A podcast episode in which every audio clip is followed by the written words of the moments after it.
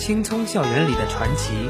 青春激扬时的魅力，生活中丰富难忘的经历，生命间异彩纷呈的交集。欢迎来到校园风景线。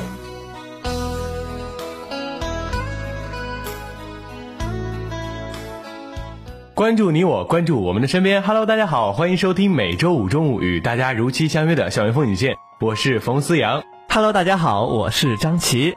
那么已经到了是十一月下旬，那么本期校园风景线呢，将给大家推送第一个消息是关于这个普通话考试的。大家都知道，我们学校可以自行的考这个普通话考试，在这个星期啊，普通话考试已经是陆陆续续的开始了。嗯，自从去年我们学校更新了设备以后，我们是可以自行进行普通话考试，也是给我们学生带来很多便利呀。而且呀，这个报名费是比华师要便宜五块钱，也是一个很好的消息。嗯，虽然这个普通话考试报的人没有四六级多，并且考试的形式也是看起来很简单吧，但是身为体育院校，我们这个考试也是非常重要的。毕竟我们有很多学体育教育专业的是要以后考教师资格证的，还有我们这些新传学院的，都对普通话有很高的要求。那么下面给大家推送的第二个消息就是关于这个网络选修课的这个东西。可能有些学长学姐们都知道，在去年的时候，我们学校是第一次参与了这个网络选修课的这个课程的培训，并且呢，这个网络选修课它是有相应的学分啊，在网上学习，在网上考试，你获得了相关的学分之后，你可以少选一门自己在学校当中所修的这个课程的。那么明年的网络选修课的选修工作是还没有开始的，不过现在我们给大家播送这个消息的原因是，虽然不能选修这个课，但是你可以选择你想上什么课。这个网络选修课的平台，它会选择十门大家最喜欢的课程进行开设。啊，是的，我记得我当初的辅导员是硬性要求我们必须得报这个网络选修课。当时呢，我仔细的在网上看了一下，并没有什么我喜欢的课程，所以说这一次网络选修课的这个啊调查报告也是十分的有利于大家的这个兴趣爱好，可以提前的就是呃知道大家有哪些兴趣爱好的课程，可以提前的在网络上添加这些课程来供大家所学习。啊，听起来也是非常的民主，所以说同学们也要积极的去参与，去选择自己喜欢的课，然后我们下个学期就可以去修这门课，提升自己的身心修养。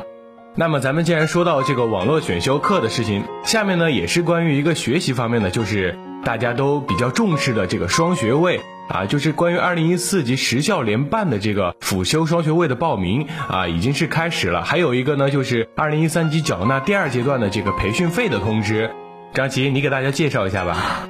嗯，既然让我介绍，那我就介绍一个我最印象深刻的吧，那就是学费非常的贵。然后呢，它还有一定的要求，并不一定是每一个人想去学就去学。首先你要有时间，因为双学位都是在星期六、星期天，而且呀，你在自己的学校要成绩优异，并且不能受警告、受处分。这样的话，别的学校是不愿意收你，不想让你去参加这个双学位的培训的。这个十校联合的双学位啊，是已经举行了很多年。除了我们学校以外，还有很多很优秀的学校，就比如说我们学校还有华师等等，可以选的专业也是非常的丰富。但是有一点的是，不能选择跟自己专业类似的专业，因为这样的话就是白费时间。然后考了一个跟自己原来的学位一样的学位，那也是浪费时间。具体的专业有很多，就比如说法学、经济学等等等等。大家如果有时间的话，也想多学一门专业，多学一点知识，都可以去报名。大家想学知识，这是好事儿，但是这个上面就说了呀，大家尽量要在学有余力的情况下去报这个呃双学位。毕竟你自己想，如果自己报了一个双学位，浪费了平时的时间，然后等到你大学毕业的时候，却并没有运用这个双学位的呃相关的知识，对自己来说也是一种浪费。到时候你也会自己慢慢的就是遗忘了。所以说，这个双学位一定要在，比如说自己感兴趣，或者说一些课外啊、一些实践活动上对自己有意义的东西，大家可以选择去报。然后学习知识呢，也要在自己能抽得出时间来，尽量不要勉强自己。嗯，说到双学位这个事，我们给大家说的不是希望大家多多参与，而是希望大家多多考虑，去总结自己的综合实践能力之后，然后选择适合的专业进行自己能力的培养。最近遇到一个同学就问他你知道学校最近发生什么事吗？十有八九都会说嗯我知道还在举办十佳歌手。那么十佳歌手的决赛是在下周三。现在网上的预备工作也是闹得沸沸扬扬就比如说嗯选手的投票呀还有一些抢票活动。啊其实我觉得这一次的咱们的十佳歌手比往年可是要办的这个盛大的很多很多。我相信今年的这个十佳歌手也一定比去年的更要精彩。请大家就拭目以待下周三晚我们不见不散吧。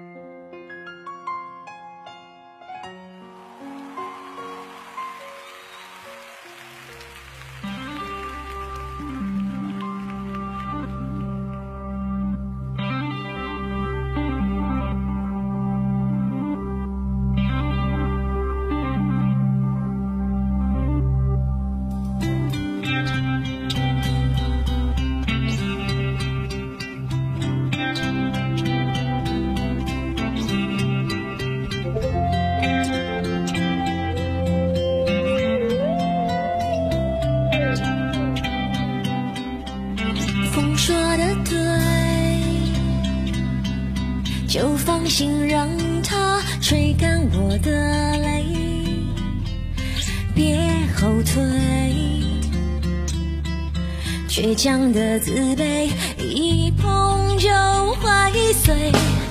而你说的都对。有些人不是你想象中的完美，但没所谓，随之而绽放。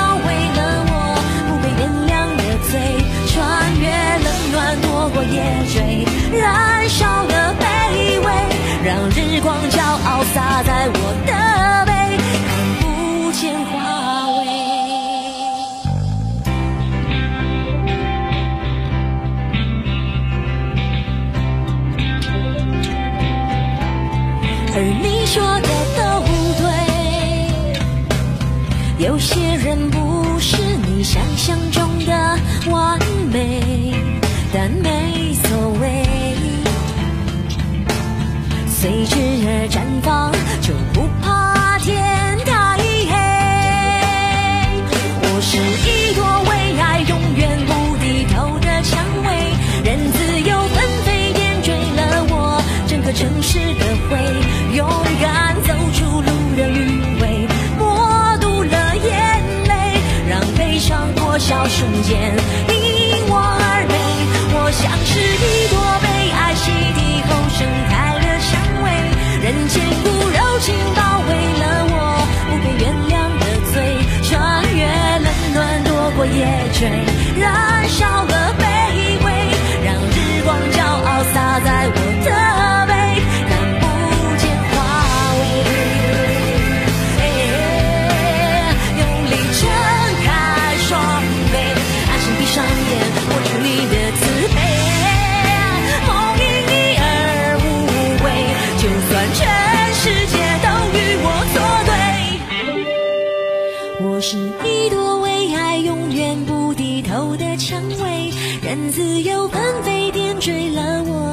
城市的灰，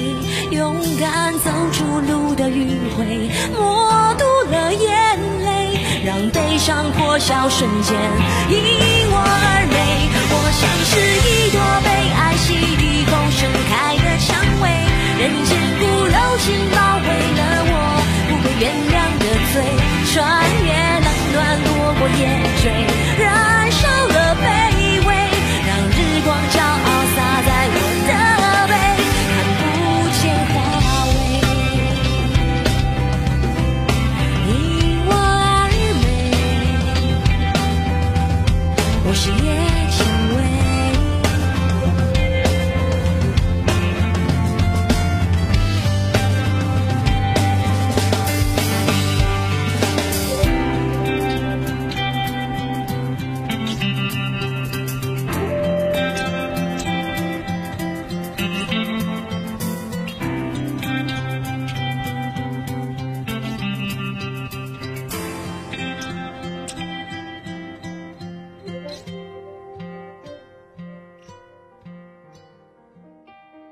那么下面呢，就让我们进入我们的第二个板块——校园内外。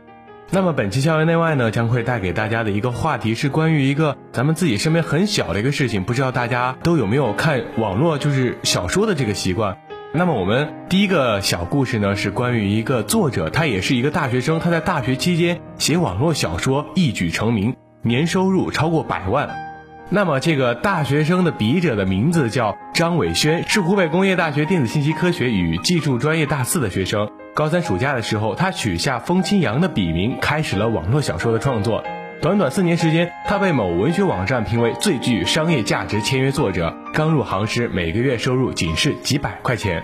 风清扬生于广东汕尾市的一个小山村，在家中排行老三。风清扬就介绍说，在网络写手中，我算是比较幸运的。高二时，我写作的校园悬疑小说《魂》刊发在《听风》杂志上，收到了八百元的稿费，这是我收到的第一笔稿费。高考结束后，风清扬开始创作第一部网络科幻小说《玄帝》，当时向网上传了三千多字的文稿后，就顺利与文学网站签约了。但是读者的点击量很一般，每月的收入也只有几百元。因为我不间断的更新，网站给了我一年六千元的全勤奖。直到大二开始写作《龙血战神》时，收入才渐渐提高到年入百万的水平。风清扬就说：“真正苦的是写出头之前，每天码字不止，也拿不到多少钱。一百个网络写手中，至少九十个是没有收入的，剩下十个，有人辛辛苦苦写了一个月，赚到了几包烟钱；有三五个拿到了普通白领的收入，只有一两个，也许能赚到令人羡慕的财富。”他还说，除了写作之外，像游戏、动漫、动画等衍生品的版权收入，也都是网络写手的重要收入来源。大家其实看到更多的是光鲜的那一面，在作品没有被网友认可之前，风清扬的写作状态其实很不好。即使是被评为最具商业价值的签约作者，风清扬也有他的不安。他就表示，干我们这一行很不稳定，吃的是青春饭。每一个作者的创作生命由读者把握，也许有一天读者就不喜欢你了。据了解，因为需要耗费大量精力，网络写手年龄主要集中在十八到三十五岁。超过四十岁的写手几乎没有。网络写手最大的痛苦是必须每天码字几千个字啊！写网络小说最大的一个特点是必须每天更新，一天不更新，读者便会发评论骂街。更新的字数还不能少，少则几千字，多则上万字，才能抓住读者的眼球。作为玄幻写作圈子的新秀，风清扬的小说每天约有一万字的更新。好的时候，某文学网站排行榜里，风清扬创作的《龙血战神》列玄幻小说榜排行榜第一名。网站显示，这部网络小说已经更新了八百零四天，字数超过了八百四十四万，已有超过七千六百万人次点击阅读。即使生病了或逢年过节时也得写。风清扬是这样介绍的：有的时候只有三千多字，但他表示身体健康后会马上补回来。风清扬还说，要是哪天凌晨前还没有更新，我肯定不敢去点 QQ 群，因为群里一定是炸开了锅。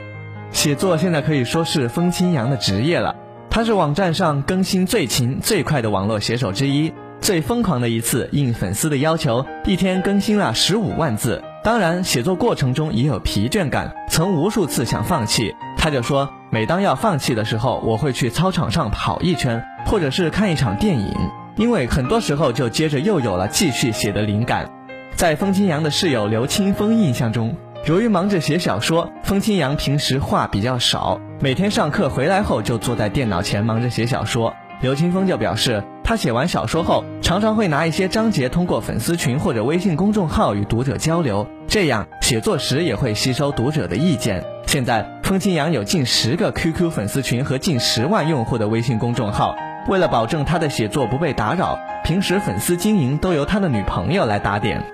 风清扬说：“玄幻是这几年比较流行的题材之一，也非常容易吸引年轻的读者。从初中开始接触网络小说的时候，他就对玄幻一类的东西特别有兴趣。阅读累积多了，写起来就相对容易。”他说：“他所关注的是玄幻小说的东方玄幻类型，小说取材多自来自上古神话。我写《龙血战神》时，就借用了《搜神记》《山海经》。”淮南子等中国古代神话里的许多故事，我平时也上网搜集一些比较偏门的资料和写作素材。至于码字，风清扬通常是上午八九点开始一天的写作，写完就出去玩儿。在写作开始前，最重要的是大纲的敲定，至少未来十天写什么心里要明确，否则的话在电脑面前只会抓狂。他说，如果某天上午没有写完，心里就会觉得很不舒服。虽然有的网络写手能功成名就，但取得成功的网络写手仅占少数，更多的网络写手投入和产出不成正比。某些网络写手的成功之道不可简单复制。风清扬家境一般，父母为谋生曾到石家庄做小生意。今年他在老家给父母买了一百六十平方米的房子。说了这么多呀，我现在觉得网络写手就是一个月入过万，然后一年后就可以买房买车的职业。嗯，听了这个故事，感觉这个新兴职业，我们不被看好，也很少人去关注的这个职业，好像还挺吃香、挺赚钱的嘛。张琪，你难道当时读的时候没有发现，风信阳其实他自己就说了，其实那些月收入过万，只是一百个多人当中的只有一两个人而已。就据中国互联网信息中心统计啊，在我国以各种形式在网络上发表过作品的人数高达两千万，注册网络写手达两百万人，每年有六七万部作品被签约。就有文学网站发布的调查数据显示，从网络写手密集度来看，武汉排在全国第六。湖北省作家协会副主席刘川鄂介绍，和传统作家相比，网络写手的作品取材更自由，风格更潮，更符合市场规律。但网络写手门槛相对比较低，许多网络写手一味追求着速度，题材上追求新奇，在文学成就上，他们的作品很难以抗衡传统的作家。同时，他就表示，网络作品讲究情节离奇，写作上多采用短句式，读起来轻松幽默，这符合年轻人的阅读习惯。嗯，说到年轻人的阅读习惯，无非就是碎片化阅读，还有新媒体阅读等方式。现在我们走在大街上，或者在上课的时候，都可以看到有很多低头族，要么是抢红包聊天呀，要么就是看小说、看视频。那么有一个网站就统计啊，使用手机阅读网络文学排名前三的分别是农民工、大学生还有白领。也有调查就显示说，网络写手主要是高中生、大学生和社会闲杂人员。海外留学生也是网络写手中的一个组成部分。写手江南原本是在美国读化学博士，一边读博一边在网上写书，一举成名，现在成了专职作家。写手里还有做网游公司的、从事 IT 业的以及政府官员。他们分别写 IT 业界小说、商战小说，还有社会观察类小说等等。玄幻、修仙、穿越，这是当下网络上最流行、最吸引青年读者、最有高阅读率的网络小说的题材。在第八届中国作家富豪排行榜上，三十六岁幻想文学作家江南年收入超过了莫言，位居榜首。而在其子榜单第八届中国网络作家富豪排行榜中，二十名上榜的网络大神皆为奇幻、玄幻的作家。从湖北网络文化协会文学分会会长王小英处了解到，在其发起的一次阅读调查中，百分之九十以上的大学生喜欢阅读网络小说。在走访江城各大书店时，你会发现网络文学在书店畅销排行榜上长居一席。《斗罗大陆》《吞噬星空》《斗破苍穹》在二零一三年中国网络作家富行榜中，二十名上榜的网络大神代表作皆为奇幻玄幻的作品，一部关注现实作品都没有。但是在二零一三第八届中国作家富豪榜上，今年上榜的六十人中，不少都是幻想文学的领军者。三十六岁的幻想文学代表人物江南，以两千五百五十万的年度版税收入，超过莫言的两千四百万元版税收入，位居榜首。上榜原因是写了两本《龙族》。《龙族》描写的是一个少年在龙世界的冒险之旅。值得注意的是，本次公布的榜单中，纯文学作家上榜人数极少，贾平凹、陈忠实等人勉强排入榜单的最后几位。一部部畅销于网络的玄幻穿越小说，从书名到内容，无不透着神秘的色彩。超现实的故事情节吸引了大量的青少年阅读。在这些小说里，可以堂而皇之穿越古代，与皇上阿哥谈情说爱。也可以请妖魔鬼怪登堂入室、上天入地，你还会看到很多神秘精彩的镜头和情节。通过走访汉街文化书城、新华书店，你会发现，网络小说都是设有专柜的，工作人员指着书柜上的《斗罗大陆》以及《斗破苍穹》这类玄幻神魔类的网络小说卖得最火，也是常年畅销的。汉街文化书城销售总监吴伟亮就介绍，喜欢看网络小说的读者偏年轻化，以青少年为主。网上的小说多为连载，不爱看连载的读者都会来书店买实体书。网络作家排行榜上上榜的作者的书籍非常非常受欢迎，长居书店畅销榜榜首。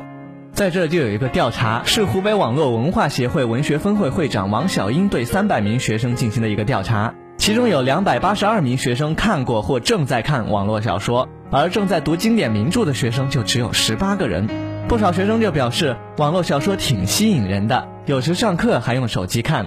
华中师范大学研一学生张坤普就说：“读本科时，我寝室上铺的女孩特别爱看网络小说，不仅经常逃课，甚至不愿意下床，连饭都要同学轮流帮忙带。家长对孩子看的网络书籍也十分的担忧，就有家长说，这些小说里灌输的奇异世界、修仙、修真，还有妖魔鬼怪、回到古代等，还有关于这些不好的、暴力的内容，对孩子的身心就是十分的不利的。是的，资深心理咨询师王进军认为，自制力不强、会有人际交往方面压力的人，阅读此类玄幻穿越作品会逃避现实、回避冲突、缺乏行动力，以至于无法适应现实社会。王小英表示，读网络小说的多为年轻人，不需要太多的思考，可以在精神上逃避学习压力、生存压力，在自己想象中成为英雄。长此下去，会影响学生的人生观、价值观，脱离社会现实。王小英还说，作为作家，在生产作品时，要对自己有高的要求，不能为了钱而去魅惑读者。这样严重脱离现实的作品是精神鸦片，会让国民素质下降。作家应引导读者的阅读品味，作为青年学生，应避免吸收有毒的东西。只有优秀文学作品才能让人身心愉悦。武汉大学信息管理学院教授陈传福认为，要改变这种现状，必须要正视人们阅读与获取知识行为的变化。首先要鼓励优秀经典作品的创作出版，其次要对优秀作品进行开发，使之适合网络传播，并在网络空间多推荐，让优秀作品主动占领网络阵地。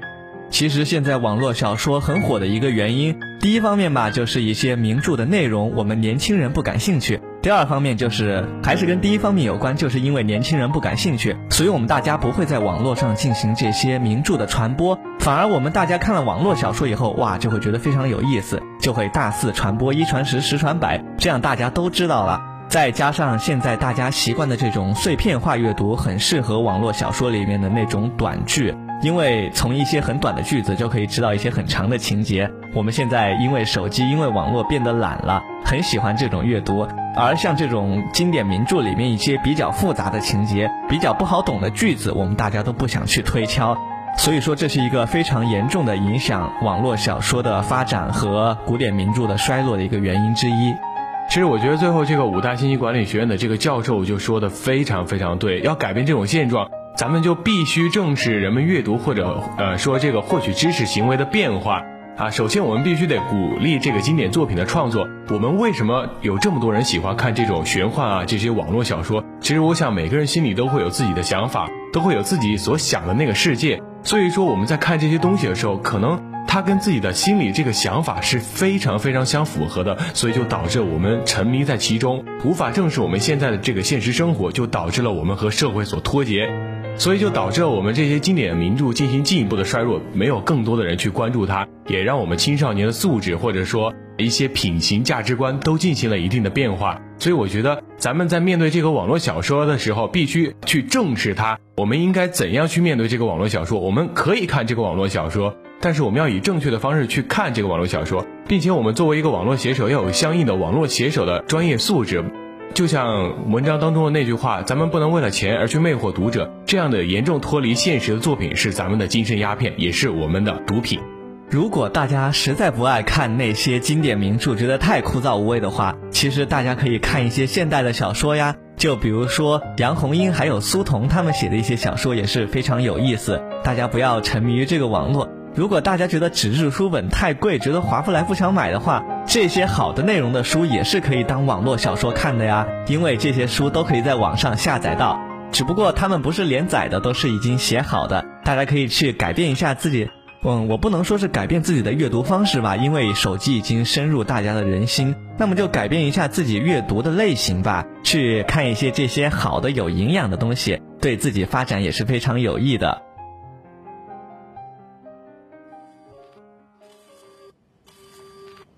It isn't easy building something out of nothing, especially when the road ahead's a rocky one. But if we gather all our courage and conviction and hold our dream up high, the challenge will be won.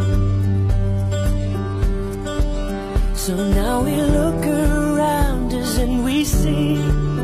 a nation built with love by you and land to treasure right down to the core. Our home, our heart, our Singapore.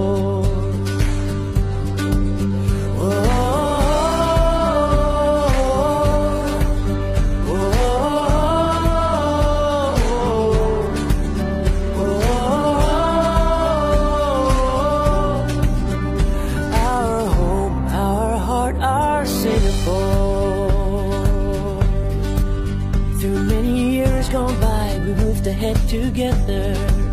We built a brand new world where we could shine and grow. And now we only have to look towards tomorrow to carry on the dream as far as it will go.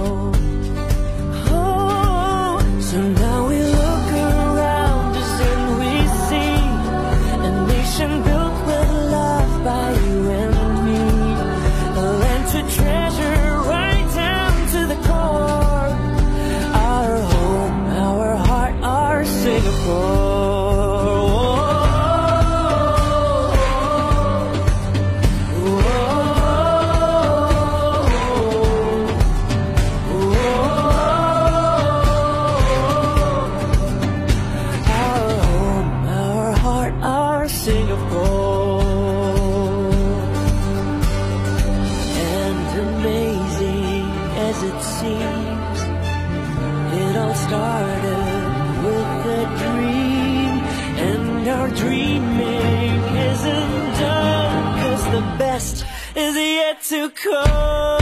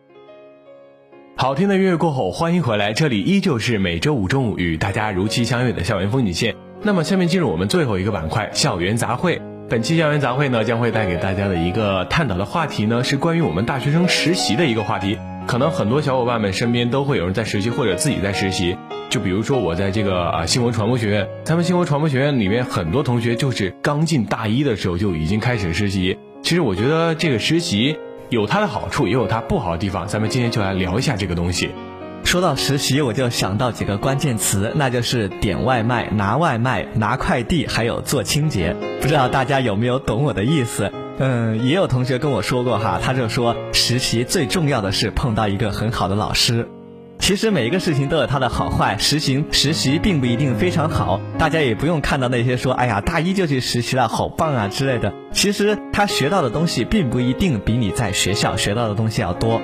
其实很多大学生都认为，在校期间实习无非就是做一些文件收发呀、行政辅助之类的。张琪刚刚说的可能也没错，可能自己在实习期间学到东西没有在大学期间学到东西多，但是我们在实习的同时学到东西是大学期间所无法学习到的。但是呢，很多同学就出现一种情况，他们在实习的同时，他们选择了旷课，选择了把自己的课给旷掉，去参加这个实习。